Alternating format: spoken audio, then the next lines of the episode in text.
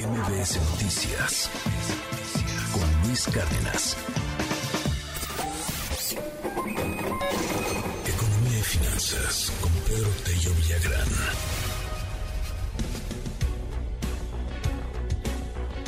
Querido Pedro Tello, ¿cómo estás este jueves? Ya, previo a la llegada de los Reyes, ¿cómo estás? Sheila, muy buenos días, qué gusto saludarte. Pues bueno, con la expectativa de ver si me cumplen por lo menos la mitad de la larguísima lista de peticiones que formulé este año. Ok. Pero también con un frío tremendo, ¿no? Pues sí, fíjate que yo hoy sentí un poco menos. Lo que lo que platicábamos acá con el equipo es que había una luna espectacular en la mañana. Eso sí, la, eso sí vi. no sentí tanto frío. Sí, sí, sin duda alguna, una luna extraordinaria para iniciar justamente esta mañana, Oye, pues cuéntanos, ¿cómo está la confianza empresarial? Porque creo que eso es un tema fundamental para nuestra competitividad para las inversiones. Eh, por ejemplo, justo decía el canciller hace unos segunditos que la competitividad será uno de los, de los temas de esta cumbre de la próxima semana con Estados Unidos y Canadá. Y sin duda la confianza empresarial es clave. El INEGI encuesta cada mes a empresarios de cuatro sectores específicos de la industria manufacturera, de la industria de la construcción, de la actividad comercial y empresarios de servicios no financieros. ¿Para qué lo hace? Bueno, pues para recoger su percepción sobre el presente y el futuro de la economía mexicana y de sus propias empresas y también para recuperar a partir de esa encuesta cuál es la disposición que tienen estos empresarios para invertir en México. El resultado de la encuesta más reciente, aplicada en diciembre pasado, Sheila, indica que la confianza empresarial por sexto mes consecutivo sigue a la baja. Desde julio del año pasado, el indicador que mide la percepción de los empresarios sobre el ambiente en el que realiza sus negocios cotidianamente y su perspectiva de lo que habrá de ocurrir en el futuro en la economía y en sus empresas no está caminando por un buen sendero. Ha acumulado, como lo comentaba ya, seis meses a la baja.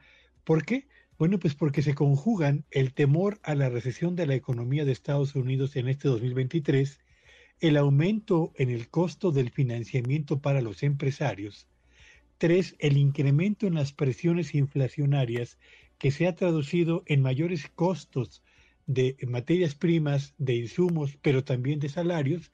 Y por supuesto, y de manera muy particular, la certeza de que en este 2023 enfrentarán un mayor costo salarial por el incremento a los mínimos, un mayor costo de operación por el aumento en las aportaciones a las AFORES y un mayor costo asociado al aumento en los días de vacaciones de que van a gozar los trabajadores.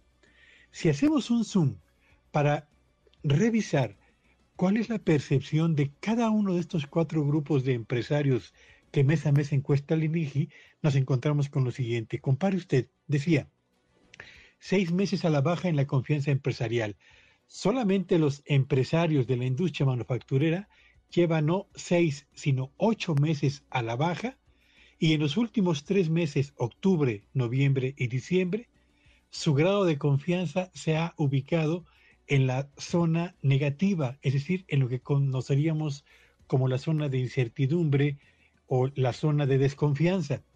En la industria de la construcción, las empresas encuestadas han registrado 10 meses consecutivos a la baja en su indicador de confianza y desde junio del año pasado es decir, en los últimos siete meses, su nivel de confianza sea o su percepción está en zona negativa o en zona de desconfianza. Los empresarios de la actividad comercial acumulan ocho meses con confianza a la baja y en los últimos cuatro, es decir, de septiembre hasta el mes de diciembre, dicha percepción se ubica en la zona negativa o en la zona de desconfianza. Y los empresarios de servicios no financieros acumulan siete de los últimos ocho meses con caídas en sus grados de confianza y los últimos seis prácticamente en zona negativa. Y la pregunta es, ¿qué es lo que ha provocado justamente esta percepción a la baja en la confianza de estos cuatro grupos, grupos empresariales y consecuentemente poner en pausa sus planes de inversión?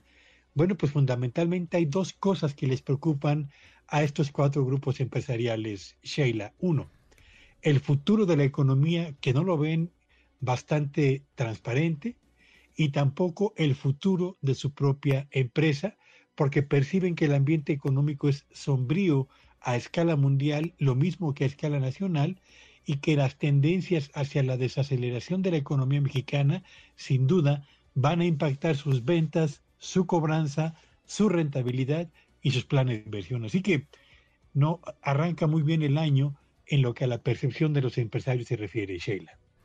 Así es, Pedro. Y bueno, pues sí, también tiene mucho que ver, pues eh, quizá muchas obras, ¿no? Muchos eh, proyectos de infraestructura que también, pues ahí van avanzando, otros no tanto, pero sin duda esperemos que este año, pues haya mucho mayor inversión porque pues ese es el motor, ¿no? Prácticamente de toda nuestra economía.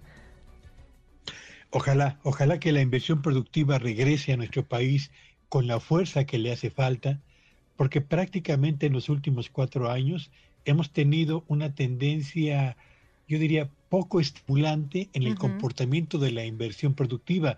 Y un país no puede crecer sin inversión productiva y no habrá inversión productiva si los niveles de confianza y certidumbre empresarial no se muestran o no muestran una tendencia claramente ascendente, Sheila. Y también otro factor, sin duda, Pedro, deben de ser pues las calificaciones, ¿no? Que, este año nos den, eh, pues Moody's, todas las calificadoras importantes, pues sin duda también será fundamental para tener más confianza.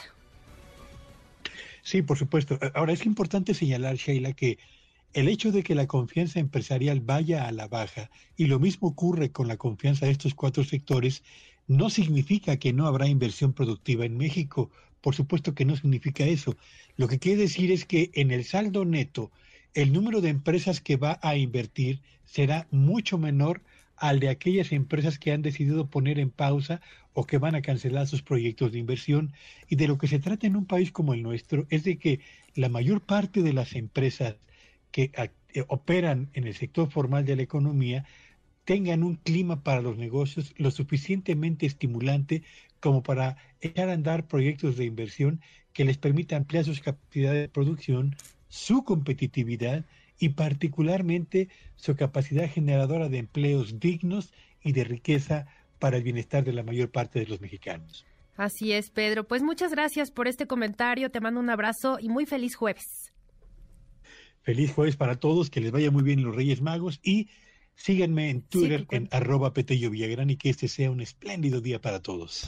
MBS Noticias con Luis Cárdenas.